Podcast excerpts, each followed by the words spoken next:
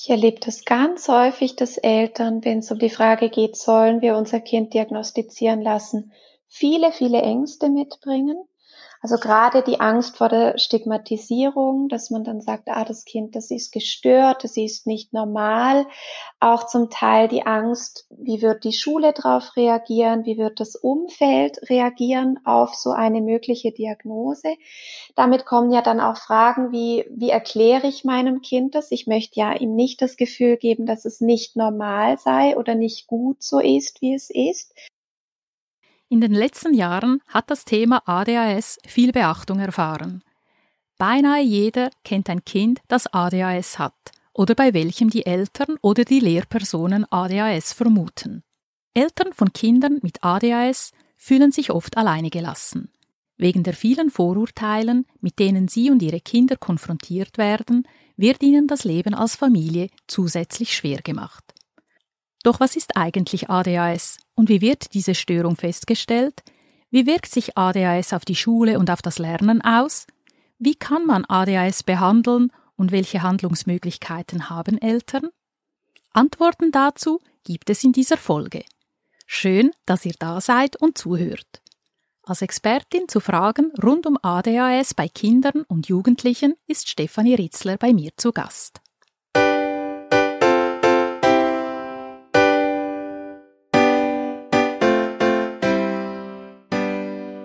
Familie von A bis Z. Das ist der Podcast von der Angelones. Ich bin Rita Angelone und zusammen mit Experten, Fachleuten und spannenden Menschen diskutiere ich über Fragen und Herausforderungen rund ums Familienleben. Zusammen suchen wir nach Antworten, neuen Erkenntnissen und vor allem nach nützlichen Ansätzen und praktischen Tipps und Tricks, die uns als Eltern weiterbringen.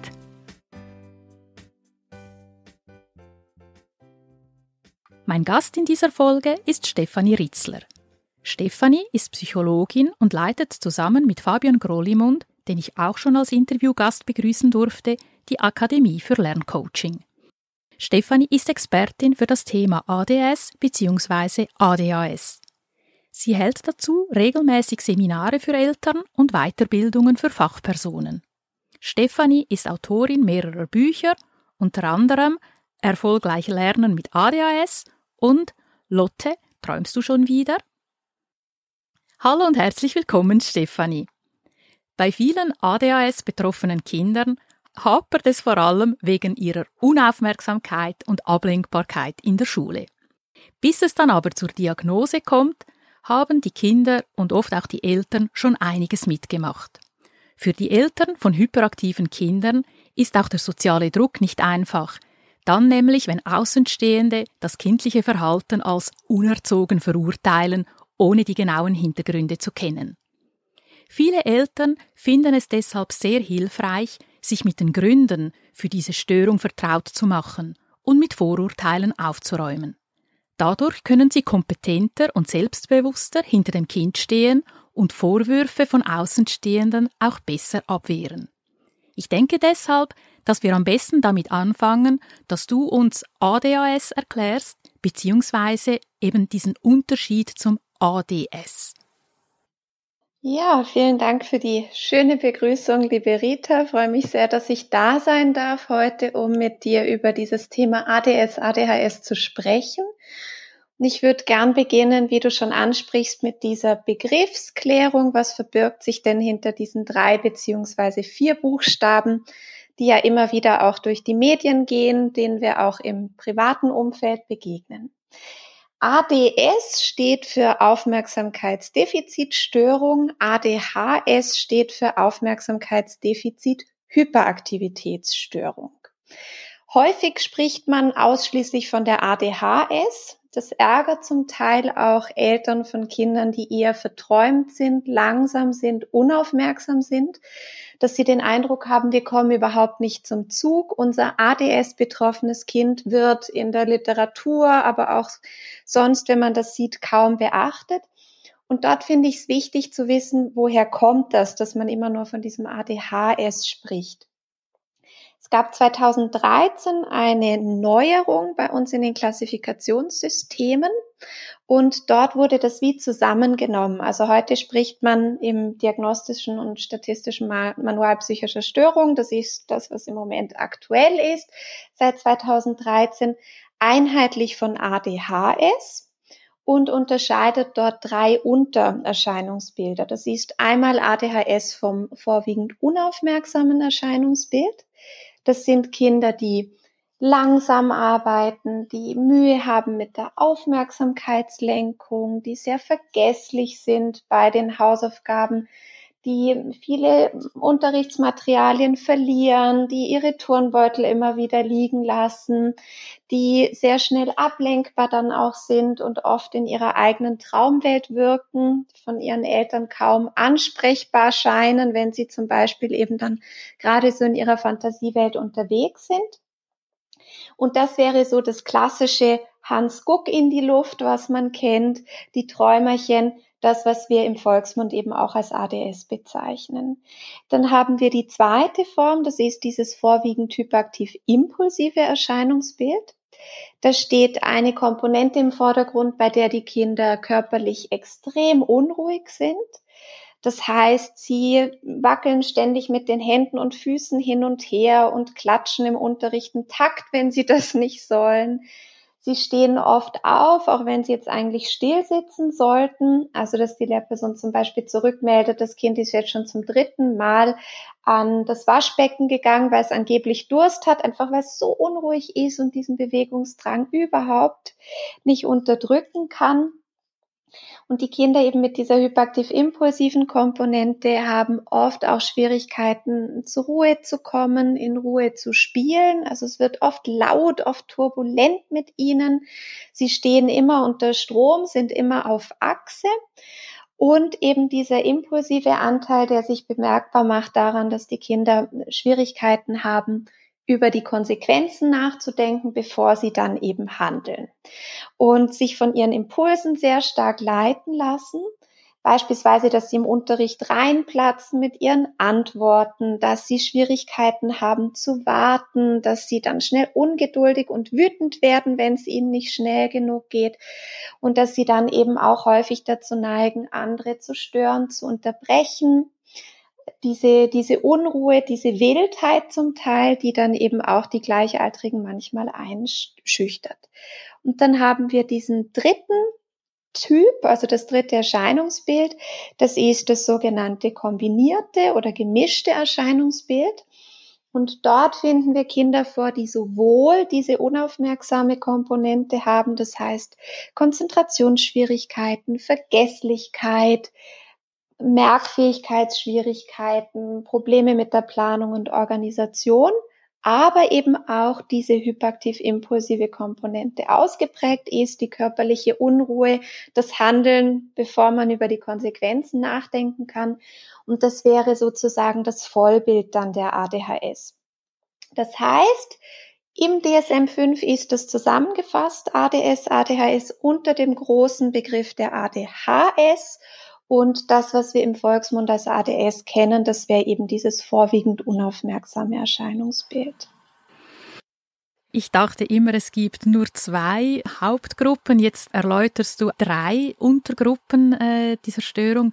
Das erscheint mir die Sache noch komplizierter zu machen, Stefanie.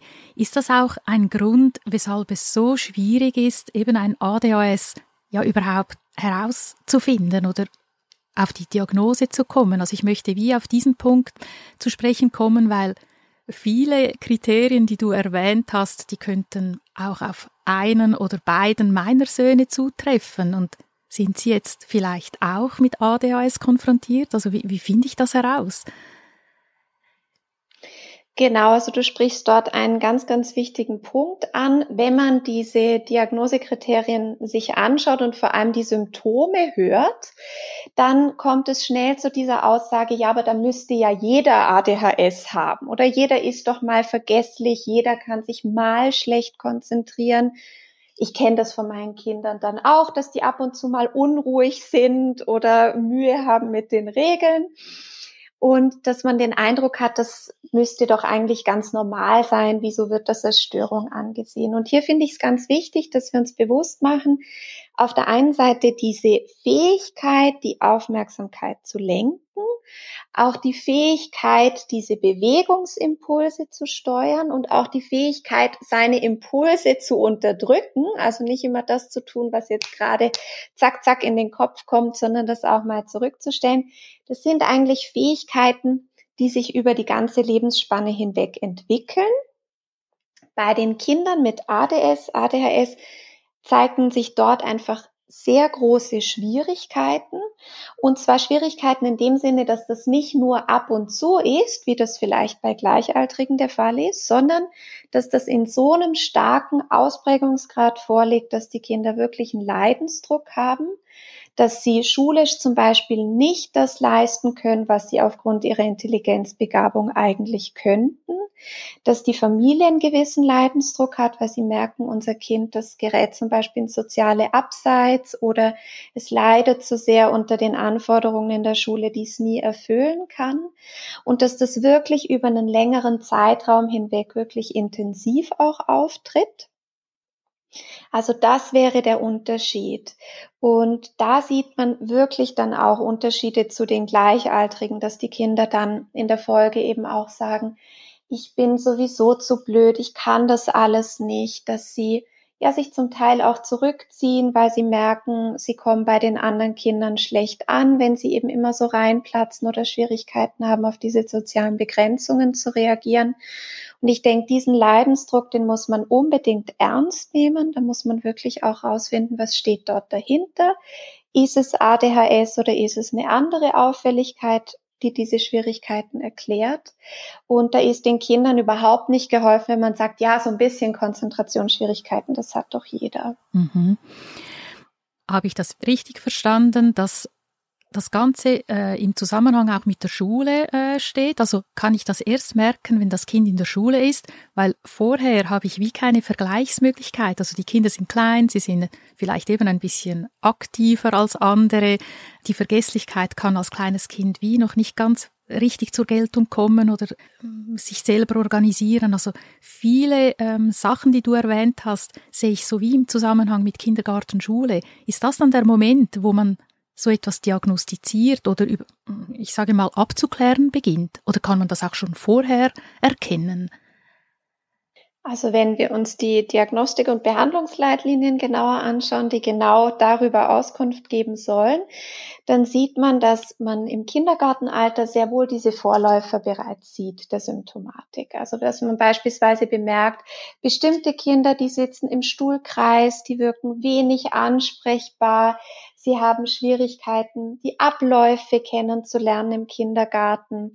Sie wirken allgemein einfach langsamer, verträumter. Andere Kinder können kaum im Stuhlkreis sitzen bleiben, weil sie es vor lauter Unruhe nicht aushalten. Und eben diese sozialen Schwierigkeiten, die sich dort zeigen. Allerdings ist es im Kindergartenalter sehr schwierig, das abzugrenzen zu dem, was man noch als in Anführungszeichen normal in diesem Alter begreifen würde. Und daher wird empfohlen, dass im Kindergartenalter nur dann die Diagnose gestellt wird, wenn diese Symptomatik wirklich sehr stark ausgeprägt ist. Und man weiß aber, dass gerade im Kindergartenalter, Vorschulalter die Diagnose noch mit bestimmten Unsicherheiten behaftet ist. Also wirklich zuverlässige Diagnosen stellt man in der Regel dann ab dem Schulalter. Die Schule stellt genau diese Anforderungen, die es eben Kinder mit dieser Veranlagung zur ADHS so schwer machen, weil da werden sie eigentlich Tag für Tag gezwungen, auf ihrem lahmen Bein zu laufen. Die Schwierigkeiten sind aber nicht ausschließlich auf die Schule beschränkt. Also man sieht das auch in der Freizeit. Ich hatte gerade kürzlich eine Mama, die gesagt hat, also ich habe das bei meinem Sohn, der eine ADHS, vorwiegend unaufmerksames Erscheinungsbild und sie hat gesagt, ich habe das bei meinem Sohn in der Primarschule schon gemerkt. Der war langsam, der kam nicht mit im Unterricht, der saß einfach da und hat vor sich hin geträumt. Die Lehrerin konnte vorne was erklären und er hat von seinen Indianern überlegt und geträumt. Und das war aber nicht nur in der Schule so, sondern auch bei den Hausaufgaben, dass die einfach stundenlang gedauert haben. Und wir haben ihn dann ins Aikido geschickt und wollten, dass er einfach in der Freizeit lernt, sich gut zu zentrieren und dachten, so eine ruhige Art des Kampfsports, das täte ihm gut. Und da stand er einfach auch, während der Trainer Dinge erklärt hat und hat Löcher in die Luft gestarrt, hat vieles nicht mitbekommen, während die anderen Kinder ganz fokussiert diesen Ausführungen gelauscht haben, war unser Sohn einfach am Träumen. Also das sieht man nicht nur im Schulkontext, sondern eben auch im sozialen Bereich, in der Freizeit. Aber ja, in der Schule wird das ganz deutlich dann. Mhm. Wenn jetzt die Eltern oder die Kindergartenlehrerin oder die Lehrperson an der Schule die Vermutung langsam hegt, dass es in diese Richtung geht, wie läuft dann der Prozess ab? Wer macht was oder wer hat welche Verantwortung, um diese Abklärung dann auch äh, in Gang zu bringen? Also oftmals, gerade wenn die Kindergartenlehrperson oder auch die Primarlehrerinnen diesen Verdacht hegen, manchmal kommt es auch von der Heilpädagogin, die in der Klasse ist, bestimmte Kinder begleitet und merkt, dass diese Auffälligkeiten da sind, dann gibt es oft im Rahmen des schulischen Standortgespräches die Information an die Eltern, dass man beispielsweise beobachtet, dass das Kind eben Schwierigkeiten hat, sich zu konzentrieren, Mühe hat mit der Planung oder eben so unruhig wirkt, so impulsiv wirkt. Häufig wird an der Stelle dann der schulpsychologische Dienst beigezogen und eine offizielle Abklärung veranlasst. In Absprache mit den Eltern natürlich. Das kann, diese Diagnostik kann an unterschiedlichen Stellen dann stattfinden. Also in der Regel wird das von entweder Kinder- und Jugendlichenpsychotherapeuten durchgeführt aber auch von Kinder- und Jugendpsychiaterinnen oder Psychiatern, zum Teil auch von, von Kinder- und Jugendpädiatern, einfach die Spezialisierung auf den Bereich ADHS haben. Und wenn das Kind in so einen diagnostischen Prozess dann eintritt, in eine klassische Abklärung, dann gibt es verschiedene Bausteine, die am Ende dann zu so einer Diagnose führen können. In der Regel kommt die Familie zusammen mit dem Kind zu einem ersten Gespräch an dieser Fachstelle. Da geht es vor allem darum, die Familie kennenzulernen, herauszufinden, welche Baustellen stehen im Moment im Vordergrund. In der Regel gibt es dort auch ein strukturiertes Gespräch mit Familie und Kind. Also man erhebt dann als Diagnostikerin, als Diagnostiker, wie haben sich zum Beispiel diese Konzentrationsschwierigkeiten entwickelt, vom Kindesalter zum Beispiel bis ins Jugendalter hinein. Wie stark waren diese Symptome in welchem Lebensbereich ausgeprägt?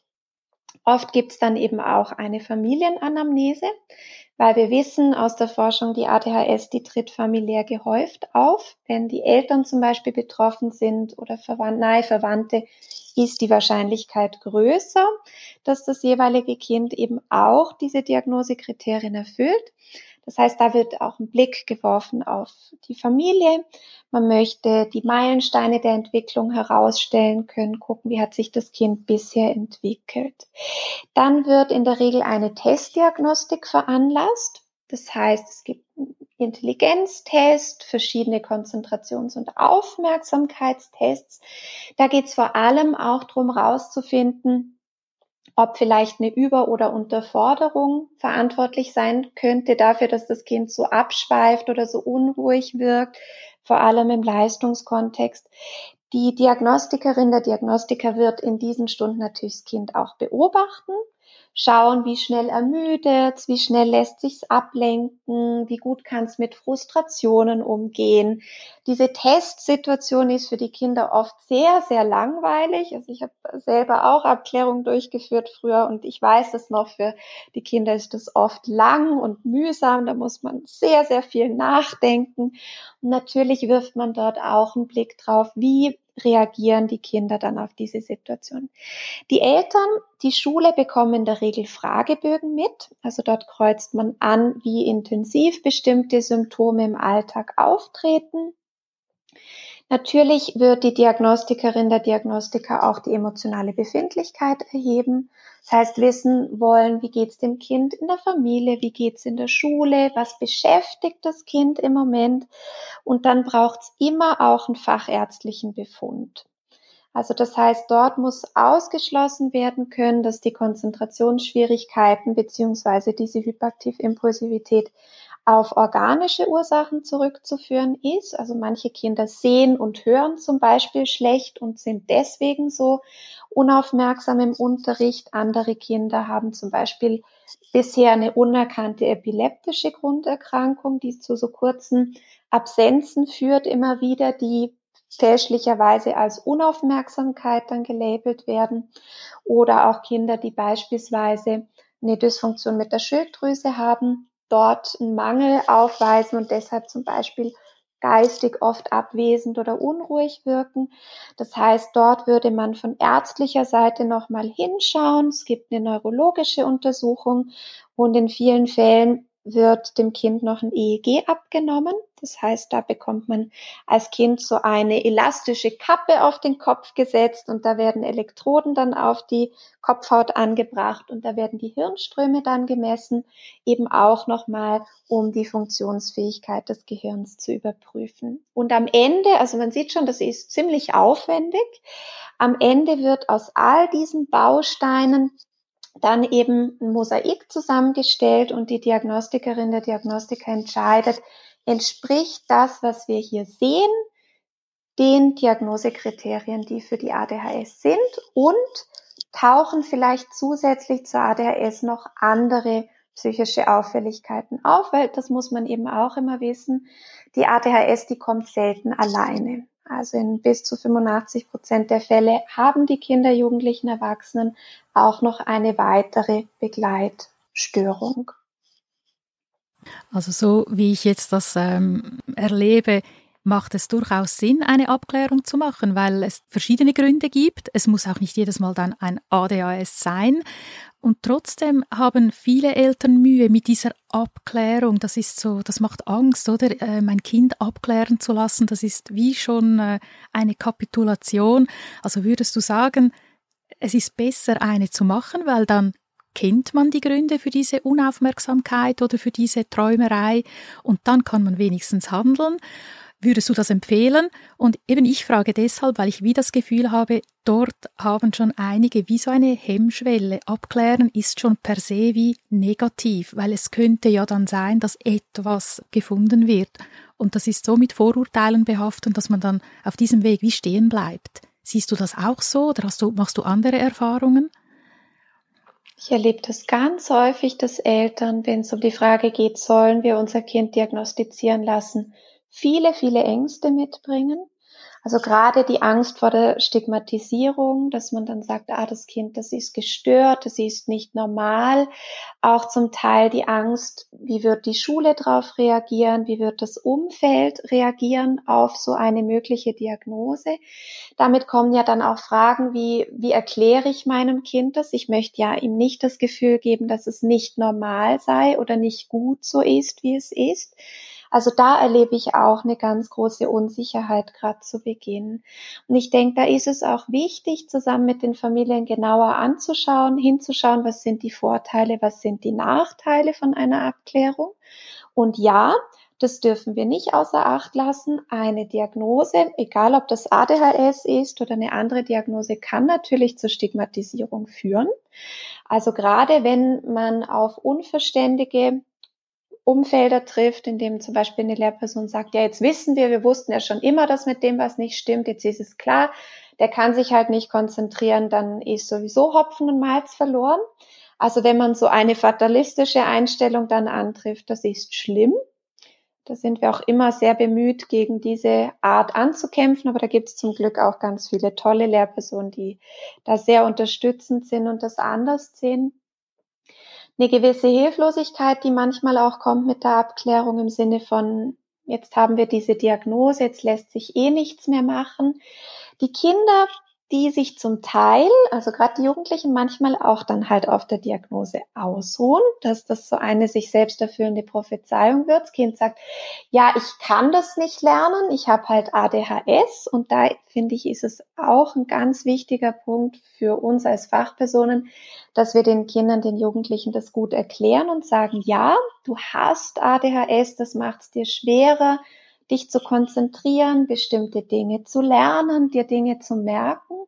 Und genau deshalb ist es so wichtig, dass wir üben, dass wir dranbleiben, dass wir jetzt nicht aufgeben und eben für ein gutes Setting sorgen für die Kinder und die Jugendlichen. Also ich finde es wichtig, dass wir die Familien in diesen Ängsten ernst nehmen und auf der anderen Seite eben auch schauen, welche Vorteile hat eine mögliche Diagnose? Und da ist es nun mal auf der einen Seite so, dass die Diagnostik dabei helfen kann, auch andere Ursachen auszuschließen, dass man da sicher nichts verpasst. Ich erlebe das leider immer mal wieder, dass zum Beispiel Kinder und Jugendliche lange, lange, lange unerkannt bleiben, bis es dann wirklich zum Zusammenbruch kommt, bis vielleicht sich dann auch noch eine Depression entwickelt hat. Die Kinder völlig hilflos sind, weil sie sagen, ich arbeite mich hier seit Jahren ab und es klappt einfach nicht, ich habe nur schlechte Noten, obwohl ich stundenlang lerne, die Beziehung zu meinen Eltern ist so angespannt, die wollen mir auch nur helfen, aber ich schaff's einfach nicht. Und dann haben wir natürlich diesen Teil mehr Klarheit, oft durch die Diagnose auch mehr Verständnis. Also für viele Familien und auch Betroffene selber ist das eine Erleichterung, endlich zu wissen, was ist los. Weil viele Mamas und Papas sagen, ich habe das eigentlich von klein auf gemerkt, dass mein Kind irgendwie anders ist. Die Jugendlichen erzählen zum Teil, ich habe mich wie ein Alien gefühlt in der Klasse, weil ich gemerkt habe, ich ticke anders als die anderen. Ich habe nie eine Erklärung dafür gefunden. Zugang zu Behandlungsmöglichkeiten. Also bei uns in der Schweiz ist an die Behandlungsmöglichkeit die Diagnose geknüpft, also dass beispielsweise die Krankenkasse dort verschiedene Therapien übernimmt. Und was auch für die Eltern, finde ich, sehr wichtig ist zu wissen, je nachdem, wie stark die ADHS ausgeprägt ist und wie stark die das Leben des Kindes beeinflusst, gibt es unter Umständen die Möglichkeit, das Kind bei der Invalidenversicherung anzumelden. Dafür ist es aber notwendig, wenn man das als Geburtsgebrechen 404 anerkennen lassen möchte, dass die Diagnose vor dem vollendeten neunten Lebensjahr gestellt wurde, beziehungsweise dort auch bereits therapeutische Ansätze verfolgt wurden und dass man das im Hinterkopf behält, dass man sich da zum Teil einfach, wenn man das zu spät macht, bestimmte Möglichkeiten vergibt, die später wichtig werden können. Und gerade wenn man merkt jetzt schon in diesem Alter, es wird schwierig mit dem Kind, dass man weiß, es dauert auch eine Zeit, bis man einen Platz bekommt für eine Abklärung. Also viele Abklärungsstellen haben mehrere Monate Wartefristen und dann dauert so eine Abklärung natürlich auch mehrere Wochen, bis dann die Diagnose da ist. Zum Teil wartet man dann auch noch mal mehrere Wochen oder Monate auf den Therapieplatz. Das heißt, dort diese, diesen Prozess auch im Kopf zu behalten, dass man nicht den Eindruck hat, wenn ich jetzt heute denke, doch, jetzt wäre eine Abklärung doch sinnvoll, auf einen Übertritt hin zum Beispiel, dann habe ich nächste Woche dann den Termin bei der Kinder- und Jugendpsychiaterin. So funktioniert das leider. Ja, leider nicht. Mhm. Gut, das würde auch wieder dafür sprechen, dass äh, wenn man das Gefühl entwickelt, es könnte in diese Richtung gehen, dass man das wirklich ernst nimmt und keine Angst hat vor dieser Abklärung, weil Abklärung bedeutet ja auch eine gewisse Sicherheit. Es kann auch entlastend sein zu wissen, was ist oder was eben auch nicht ist. Man kann ja auch etwas ausschließen und das führt mich zum Thema Behandlungsmethoden.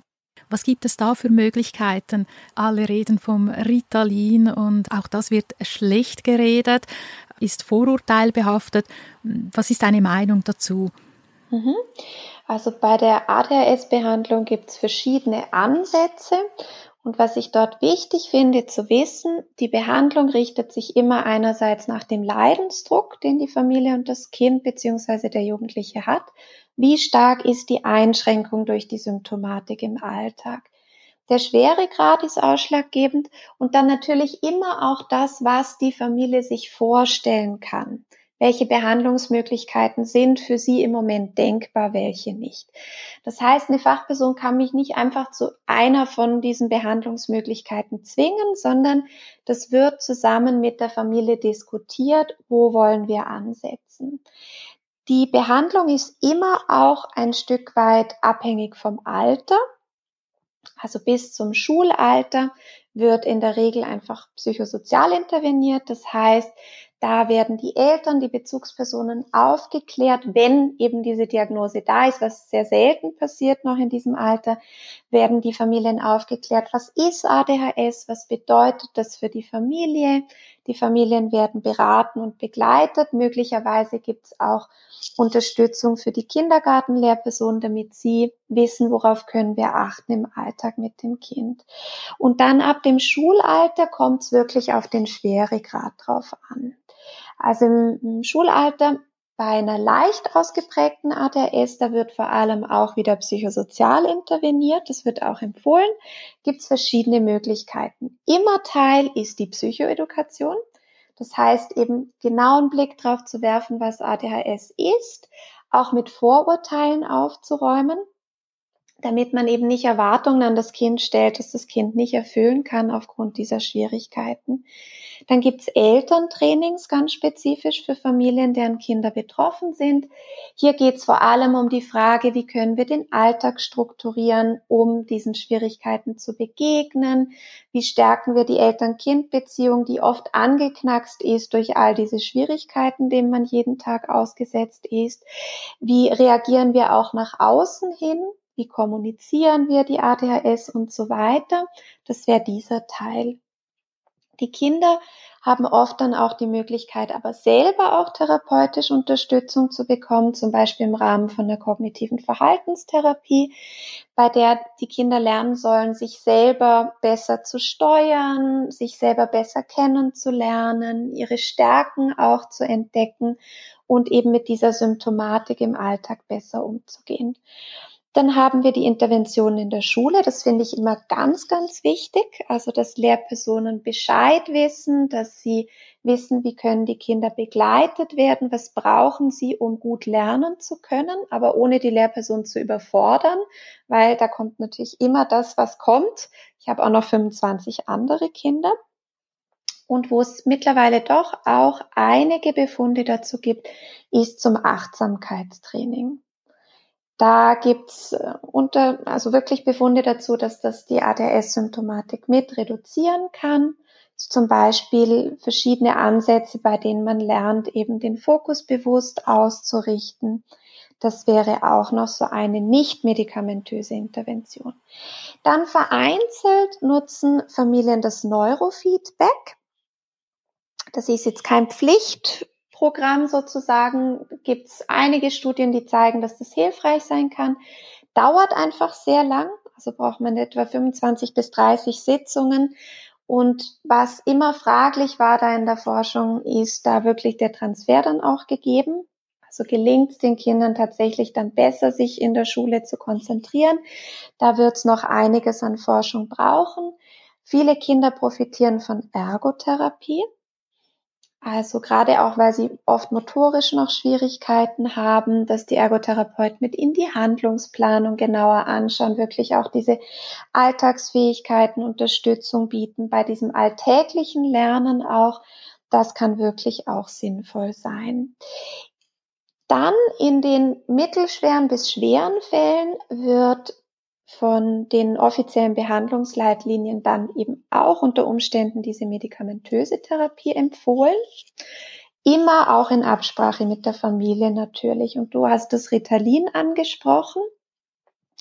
Also was häufig fehlverstanden wird, ist, dass diese Medikamente die Kinder ruhig stellen. Und was wir aber dort viel mehr sehen, ist, dass diese Medikamente, die eingesetzt werden bei einem Teil der ADHS betroffenen Kinder, vorwiegend Stimulantien sind. Das heißt, die sollen bestimmte Hirnbereiche aktivieren, die bei Kindern mit ADHS weniger stark aktiviert werden, vor allem solche, die für die Aufmerksamkeitslenkung zuständig sind, die Planung, Organisation, die Selbststeuerung und die wirken vor allem nach dem heutigen Wissensstand auf das Botenstoffsystem im Gehirn. Dann gibt es natürlich auch noch andere Wirkstoffklassen, die jetzt nicht die Stimulantien sind, aber in der Regel, wenn eine Stimulantien, eine Behandlung mit Medikation angedacht wird, wird mit der Stimulantienbehandlung begonnen. Wichtig dort finde ich immer, dass die Eltern wissen, keine Therapie alleine. Also es wird empfohlen eine multimodale Therapie, dass man wirklich an verschiedenen Punkten ansetzt, um das Kind zu unterstützen. Und wenn man eine medikamentöse Therapie in Erwägung zieht, dass man sich dort wirklich gut begleiten lässt, dass man eine Fachperson hat, die einen gut aufklärt, die das Kind auch vorher nochmals untersucht, ob es irgendwelche Bedingungen gibt, die gegen eine medikamentöse Therapie sprechen, dass die Fachperson auch regelmäßig bei der Familie nachhakt, gibt es irgendwelche Nebenwirkungen, die das Kind oder der Jugendliche zeigt? Und dass man einfach allerspätestens alle sechs Monate nochmal überprüft, ist die Dosierung richtig? Und einmal pro Jahr braucht es eine Fortführung der medikamentösen Behandlung. Ich persönlich bin ja Psychologin, ich bin keine Psychiaterin, das heißt, ich gebe weder für oder wider Empfehlungen ab, kann auch, könnte jetzt auch nicht persönlich sagen, wenn mein Kind ADHS betroffen wäre, ob ich eine medikamentöse Behandlung in Erwägung ziehen würde oder nicht. Ähm, wir erleben es sehr unterschiedlich, also Familien, die sagen, wir haben alles ausprobiert, es hat alles wenig genützt und die medikamentöse Begleitung war für uns ein Segen und für unser Kind. Andere Familien, die sagen, bei uns waren die Nebenwirkungen im Vordergrund, aber auch Familien, die sagen, für uns kommt es einfach nicht in Frage. Wir wollen alle Möglichkeiten ausschöpfen, die wir haben und dann weiterschauen, was es braucht. Mhm. Also danke für diesen äh, Überblick, weil wie gesagt, das ist immer das Erste, was einem in den Sinn kommt. Also das ist auch bei mir oder war bei mir der Fall. Und äh, ich stelle fest, dass es da natürlich äh, ganz viele Ansätze gibt und vor allem, was mir wichtig erscheint, es ist immer eine Kombination und es gibt auch nicht die Lösung für alle Fälle, sondern das ist wahrscheinlich von Fall zu Fall wirklich sehr unterschiedlich. Jetzt merke ich auch, dass wir sehr viel ähm, schon gesprochen haben. Die Zeit schreitet voran. Wir können nicht alles abdecken, aber vielleicht so für den Überblick doch noch, ist es denn möglich, dass sich so etwas herauswächst? Das hört man doch auch hin und wieder. Ja, das kommt dann schon, wenn das Kind älter wird, wächst sich das ähm, heraus. Was kann man da dazu sagen? Mhm. Das höre ich auch ganz häufig, diese Frage, wächst sich ADHS aus? Und hier finde ich zwei Komponenten wichtig. Die erste, die Symptomatik entwickelt und verändert sich über das Kindes- und Jugendalter hinweg. Also beispielsweise diese körperliche Unruhe, die nimmt über das Jugendalter hinweg ganz natürlich ab. Die geht aber eher über in so ein inneres Gefühl der Unruhe. Also dass die Betroffenen erzählen, ich stehe unter Strom, ich komme nicht zur Ruhe. Die Unaufmerksamkeit, die ist am häufigsten bleibend. Und was wir aus den internationalen Studien wissen, etwa ein Drittel bis zwei Drittel der Kinder und Jugendlichen, die diese Diagnosekriterien erfüllen für ADHS, erfüllen die auch noch im Erwachsenenalter. Also das heißt, es wächst sich nicht einfach aus. Ähm, es scheint vielmehr eine Kombination zu sein bei den Erwachsenen, die diese Auffälligkeiten nicht mehr in diesem Vollbild zeigen. Das ist einmal sicherlich die Reifung dass unser Gehirn reift, dass wir bestimmte Strategien oder Fähigkeiten entwickeln, therapeutische Ansätze ihre Wirkung entfalten, aber auch, dass die Erwachsenen in einem anderen Kontext plötzlich unterwegs sind. Also viele Eltern von ADHS betroffenen Kindern, die selber betroffen sind, erzählen zum Beispiel, die Schule, die war die schwierigste und schlimmste Zeit in meinem Leben, weil da musste ich den ganzen Tag Dinge machen, die ich eigentlich nicht kann. Und angekommen im Berufsleben, dass ich ausrichten konnte nach meinen Stärken, nach meinen Interessen, fielen diese Schwierigkeiten dann viel weniger ins Gewicht und dann konnte ich mich eher auf meine Begabung fokussieren und diese Schwächen, die kamen eben nicht mehr so zum Zug. Also ich denke, es ist eher dieser Dreischritt, den wir dann dort sehen. Aber von einem einfachen Auswachsen kann man nach dem heutigen Wissensstand nicht sprechen. Okay, man muss äh, aufmerksam sein, dranbleiben und diesen Schritt der Abklärung auch wagen. Ich sehe nur Chancen, also etwas zu erkennen und etwas auch unternehmen zu können als Familie zusammen mit dem Kind, kann aus meiner Sicht nur Vorteile haben, anstatt eben zu warten und zu hoffen, dass sich das herauswächst.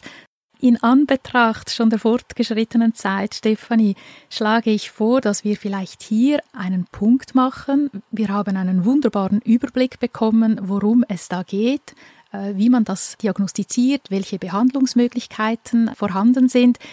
Ich würde gerne oder ich kann mir sehr gut vorstellen, dass wir zu einem späteren Zeitpunkt in den Alltag einer Familie hineinschauen und du uns vielleicht praxisbezogene Tipps mitgeben kannst, wie sich eine Familie im Alltag verhalten kann, also Eltern das Kind unterstützen können. Vielleicht gibt es da so Paradebeispiele, obwohl eben jeder Fall ist anders, das habe ich jetzt auch herausgehört. Aber dass wir vielleicht wie von dieser theoretischen Sicht in eine praxisbezogene Sicht wechseln können, das können wir ja gemeinsam dann vielleicht noch anschauen, dass wir wie eine Fortsetzung machen können, weil sonst wird das äh, ein bisschen zu viel. Ich denke, wir müssen das verdauen, was du uns mitgegeben hast. Ich habe auch auf den Schluss hin etwas gefunden, was mich zuversichtlich stimmt, nämlich du hast gesagt, im Erwachsenenalter, auch wenn sich das nicht herauswächst, können aber die jungen Menschen oder die Erwachsenen immerhin sich ihr Umfeld vielleicht so äh, zurechtschneidern, dass ihre Stärken dann vor allem zum Tragen kommen. Also ich hoffe, dass eben hinter dem ADHS auch Stärken zum Vorschein kommen, die man in einem anderen Setting mit anderen Rahmenbedingungen natürlich durchaus auch ins Spiel bringen kann. Und beim ADHS sprechen wir sonst immer von den Schwächen und das ist eigentlich auch schon nicht okay, oder? Siehst du das auch so? Mhm. Absolut. Also wir haben in der Vorbereitung auf unser Buch, was wir geschrieben haben, Erfolgreich Lernen mit ADHS, einen Blick in die Forschung werfen wollen, eben auch zur Frage, was sind klassische Stärken? Und haben gemerkt, da gibt's fast nichts dazu. Also es wird immer nur über die Probleme und die Störungen gesprochen. Wir haben uns dann die Mühe gemacht, mit all diesen Familien, die wir da begleitet haben, in den letzten Jahren genauer hinzuschauen, welche Stärken sieht man denn häufig bei unseren Träumerchen und Wirbelwinden. Und wenn man die auflistet, dann findet man eine ganze, ganze Menge. Und ich denke, da sind wir auch alle gefragt, aus dieser Defizitperspektive immer wieder rauszukommen und im Alltag zu schauen, was schätze ich an dem Kind, was kann es gut, Zeit und Raum zu schaffen, damit es eben genau diese Stärken auch ausleben kann. Auch zu schauen, dass die Schule die Leistungsebene nicht zu groß wird und überhand nimmt, weil das geben wir den Eltern auch immer mit. Das Kind wird später seine berufliche Zukunft nicht auf dem kompensierten Schwächen aufbauen, sondern auf den Stärken. Und deshalb ist es so wichtig, dass die Kinder diese Fähigkeiten auch kennenlernen und leben dürfen. Ein wunderbares Schlusswort, Stefanie. Genau so möchten wir dieses Gespräch für heute beenden, zukunftsorientiert und auch mit Zuversicht. Ich bin überzeugt, wir gehen das Thema ein nächstes Mal an gemeinsam Sehr und gern. unterdessen möchte ich mich von dir verabschieden mit einem großen Dankeschön. In den Show Notes werden wir selbstverständlich auf die Bücher hinweisen, die du geschrieben hast, äh, zum Teil auch zusammen mit Fabian Grolimund, den wir auch schon zu Gast hatten. Wir werden auch auf die Seminare hinweisen, die du ja für Eltern und aber auch Lehrpersonen ähm, machst und gibst. Nochmals herzlichen Dank, Stefanie. Das war sehr, sehr spannend und interessant. Und ja, wie gesagt, auf ein nächstes Mal.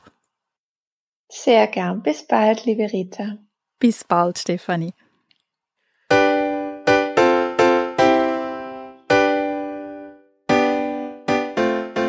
Im Gespräch mit Stefanie Ritzler haben wir viel Wissenswertes zum Thema ADS und ADHS erfahren und wissen, wie sich diese Störungen auf die Schule und das Lernen auswirken können. Stefanie hat uns erklärt, wie ADHS diagnostiziert bzw. abgeklärt wird Last but not least hat Stefanie auch einige Vorurteile aus dem Weg geräumt und uns auf den Weg gegeben, dass die ADHS-bedingte Verträumtheit der Kinder auch als Stärke betrachtet und genutzt werden kann. In den Show Notes zu dieser Folge findet ihr die Hinweise zu verschiedenen Büchern und Workshops zum Thema. Auch auf unserem Blog www.diangelones.ch findet ihr zahlreiche Beiträge, die zum Thema passen und die wir zusammen mit Stefanis Kollegen Fabian Grolimund umgesetzt haben. Sucht dafür auf dem Blog am besten nach dem Stichwort mit Kindern lernen. Schaut unbedingt vorbei und lasst euch von den vielen Ansätzen inspirieren. Ich wünsche euch jetzt schon gutes Gelingen beim Umsetzen. Wenn euch dieser Podcast gefällt, dann freue ich mich, wenn ihr ihn abonniert und auch die anderen Folgen hört. Danke fürs Zuhören Tschüss miteinander und bis zur nächsten Folge.